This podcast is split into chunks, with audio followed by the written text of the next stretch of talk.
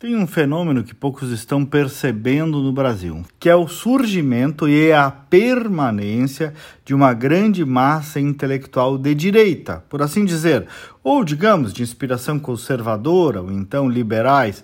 Me refiro, em última análise, a uma grande força social de combate à esquerda. Bolsonaro pode até perder a próxima eleição que essa força político-social não vai desaparecer, porque ela está arraigada hoje no tecido social. Não depende de instituições ou de partidos e nem do próprio Bolsonaro.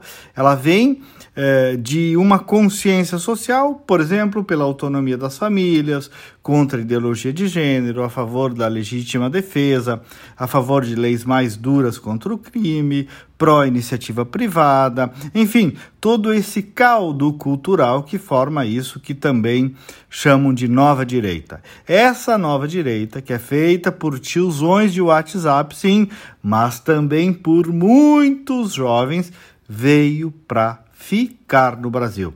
Repito, independe inclusive de Bolsonaro, ganhe ou perca Bolsonaro, veio para ficar.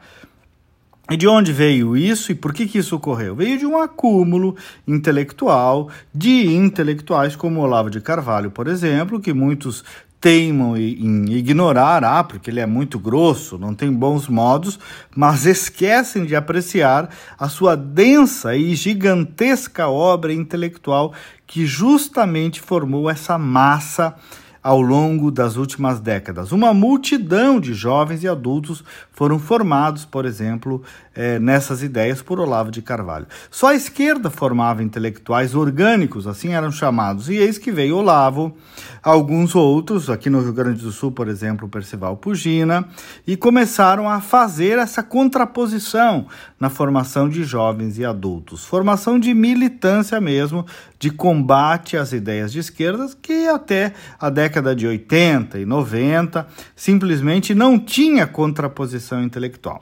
Pois bem, esse jogo mudou. É, e mudou sem os partidos, mudou a partir do próprio tecido social. Estou, portanto, constatando, trazendo aqui um outro olhar para nós que ficamos pensando só na eleição de 2022, no resultado eleitoral. Eleição é um episódio do contexto social, mas isso que se chama de nova direita, mesmo que perca, vai continuar firme e forte no cenário brasileiro, como a esquerda também continua firme e forte, apesar de ter perdido a última eleição. Mas este jogo da disputa de persuasão, da disputa intelectual, hoje se equilibrou e mudou completamente. Até amanhã e vamos com fé.